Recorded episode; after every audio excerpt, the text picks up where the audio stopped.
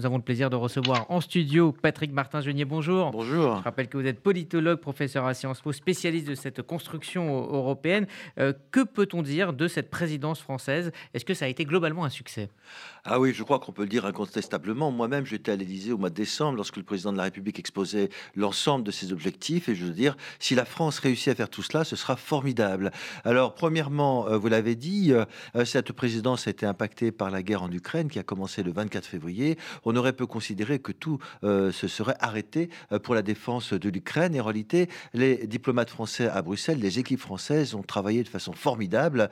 Euh, Madame Delalleux vient de le rappeler, il y a eu beaucoup de succès. On a continué à travailler et les, équipes françaises ont travaillé d'arrache-pied, nuit et jour, pour essayer de décrocher des accords politiques entre le Conseil de l'Union européenne et le Parlement européen sur des textes tout à fait essentiels qui vont engager l'avenir de l'Europe. Cela a été dit par Églantine Delalleux on, l'a eu sur le numérique.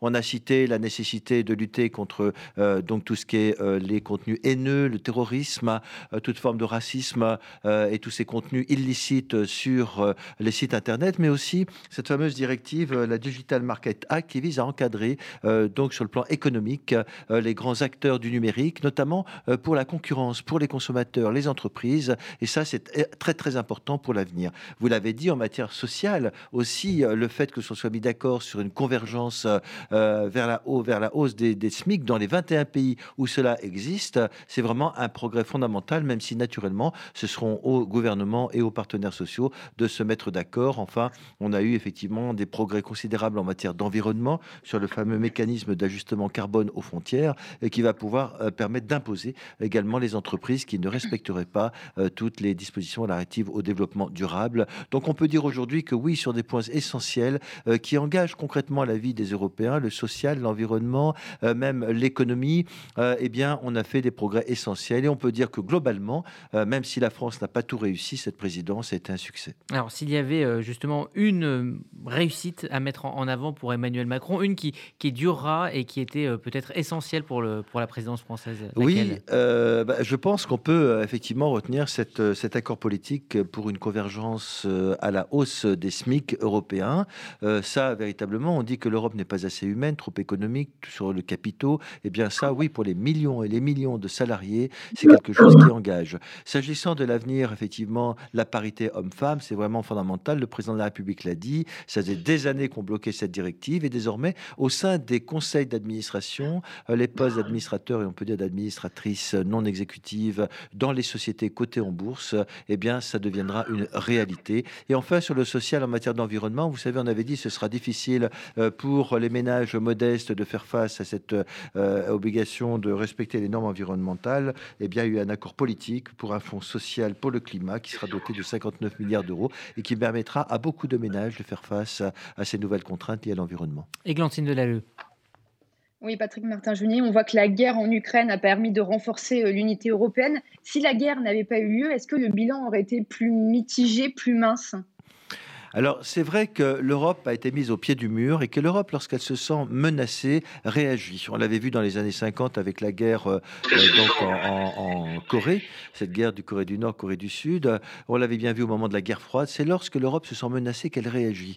Donc, évidemment, nous aurions progressé sans doute sur cette réflexion relative à la stratégie militaire, euh, à la boussole stratégique, on pourrait y revenir. Mais si nous n'avions pas été mis au pied du mur, c'est-à-dire si cette guerre n'avait pas éclaté en plein cœur de l'Europe, mais mettant en danger la sécurité des Européens, peut-être que nous n'aurions pas avancé aussi rapidement. Vous l'avez dit, euh, six trains de sanctions, c'est assez considérable. Euh, un revirement stratégique considérable de la part de l'Allemagne, qui au début voulait entretenir de très bonnes relations avec la Russie. Elle s'est aperçue qu'il fallait exporter des armes, qu'il fallait euh, souscrire à toutes ces sanctions économiques.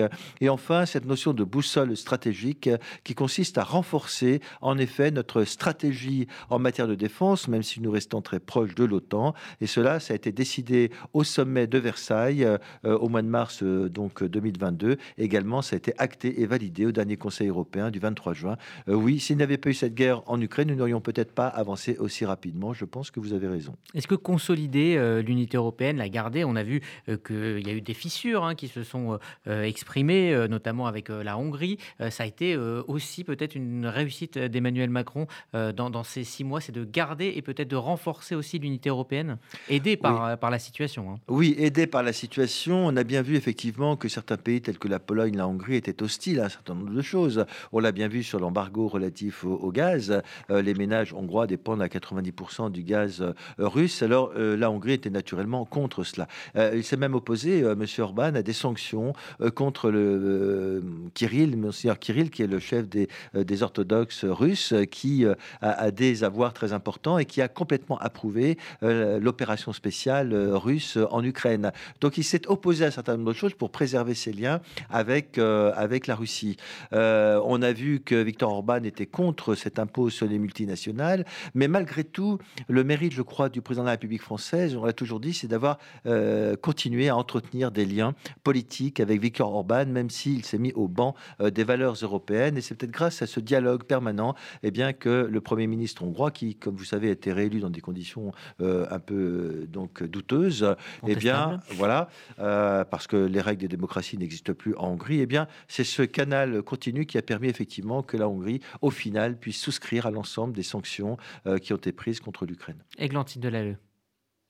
On sait qu'il y a une forte méconnaissance de l'Europe chez les Français. Cette présidence française pouvait justement permettre à Emmanuel Macron d'intéresser les Français à l'Union européenne. Est-ce qu'il a réussi sur ce point de vue-là ou est-ce que c'est toujours un, caillou dans la chaussure, le fait d'intéresser les Français à l'histoire européenne? Oui, écoutez, c'est vrai que j'ai vu un sondage qui était étonnant hier euh, de Media Voice, je crois, enfin d'un institut de sondage, qui montrait qu'une majorité de Français semblaient mécontents. Mais en réalité, euh, je crois qu'on n'a pas bien vu quelles étaient euh, les mesures qui ont été prises et les progrès qui ont été faits sur cette réussite. Donc, en effet, je crois que le véritable caillou, c'est qu'en réalité, on ne comprend rien à ce qui se passe en Europe. on n'arrive pas véritablement à intéresser les Françaises et les Français à l'Europe. Le système de décision est très compliqué. Euh, et je crois qu'il faut faire preuve d'une grande pédagogie, d'une grande explication sur ce qu'est capable de faire l'Europe.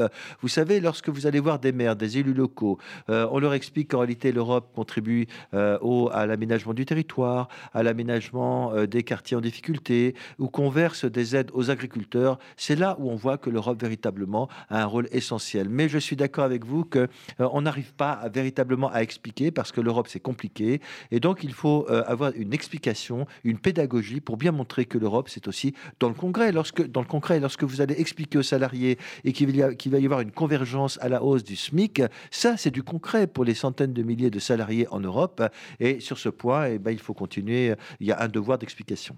Alors on se souvient hein, que cette présidence française avait euh, commencé avec cette polémique du drapeau européen mm. euh, sur l'Arc de Triomphe. Ça nous paraît très loin, et pourtant c'était il y a seulement six mois avant le déclenchement de la guerre euh, en Ukraine. Est-ce qu'on a finalement, en tant que Français, peut-être plus ce sentiment que l'Europe est une force politique aujourd'hui? Après avoir été une, un grand marché finalement. Oui, c'est ça l'objectif de l'Europe. C'est pas uniquement d'être un grand marché de capitaux, un marché unique. C'est important pour les entreprises au demeurant. Mais l'Europe, c'est avant tout un projet politique. C'est une plus grande intégration. C'est le respect des valeurs. Savoir ce que nous faisons ensemble, c'est essentiel. On est pour la démocratie, on est pour le respect des valeurs, euh, on est pour l'indépendance de la presse, l'indépendance des, euh, donc des juges, on est pour le respect de toutes les minorités. Par conséquent, par conséquent, c'est cela. Mais plus que cela, c'est aussi la volonté de compter sur le plan politique. L'Europe est un projet politique avant tout, c'est-à-dire que l'Europe ne peut pas être uniquement un marché de capitaux, mais elle doit compter sur la scène internationale. Plus l'Europe est forte sur le plan politique, plus notre parole est respectée. Et en ce sens, le drapeau européen a véritablement une signification politique et on vient de voir que le Parlement ukrainien avait érigé ce drapeau européen dans son hémicycle parce que l'Europe, c'est aussi quelque chose qui est porteur d'espoir, c'est le symbole de la liberté et de la démocratie et au final, c'est ça qui est le plus important dans euh, l'Union européenne. Alors l'Ukraine, justement, vous en parlez, euh, qui est donc candidate euh, à, l'Union européenne, on sait Évidemment que cela prend énormément euh, de temps euh, pour pouvoir être accepté au sein de, l'Union. Que penser euh, de cette offre d'union politique d'Emmanuel Macron, cette antichambre de, de l'Europe qu'il a proposée? Oui, euh, c'est vrai que cette antichambre, cette communauté politique, d'abord, ce n'est pas nouveau. Euh, d'autres chefs d'État l'avaient proposé avant, mais on voit bien aujourd'hui que c'est un, système intermédiaire euh, qui permet à certains pays qui ne pourront pas être intégrés immédiatement dans l'Union européenne, eh bien, de pouvoir être associés d'une façon ou d'une autre, de façon informelle, sans faire de traité, de façon informelle, dans un ensemble politique européen. Et d'ailleurs, la République tchèque va organiser un premier sommet de cette communauté politique.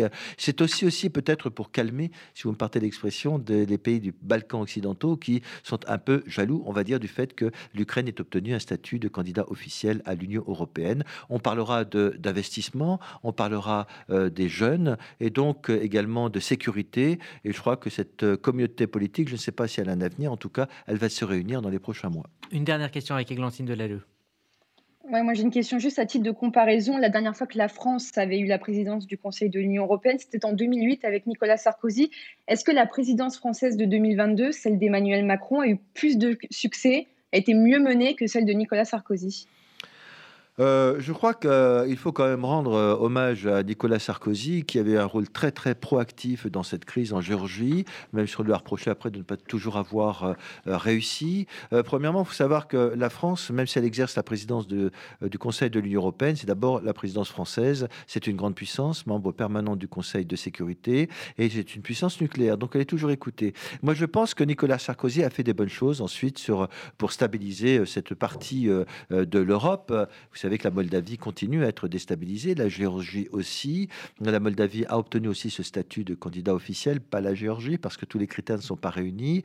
Mais on peut dire que euh, Emmanuel Macron a également réussi euh, dans cette volonté de stabiliser cette partie, d'ancrer l'Ukraine dans euh, l'Union européenne. Et pour répondre à votre question, bah, je crois que je mettrai sur le même plan la, la réussite de Nicolas Sarkozy dans un contexte de crise exceptionnelle et celle d'Emmanuel Macron dans le cadre de cette présidence de 2022.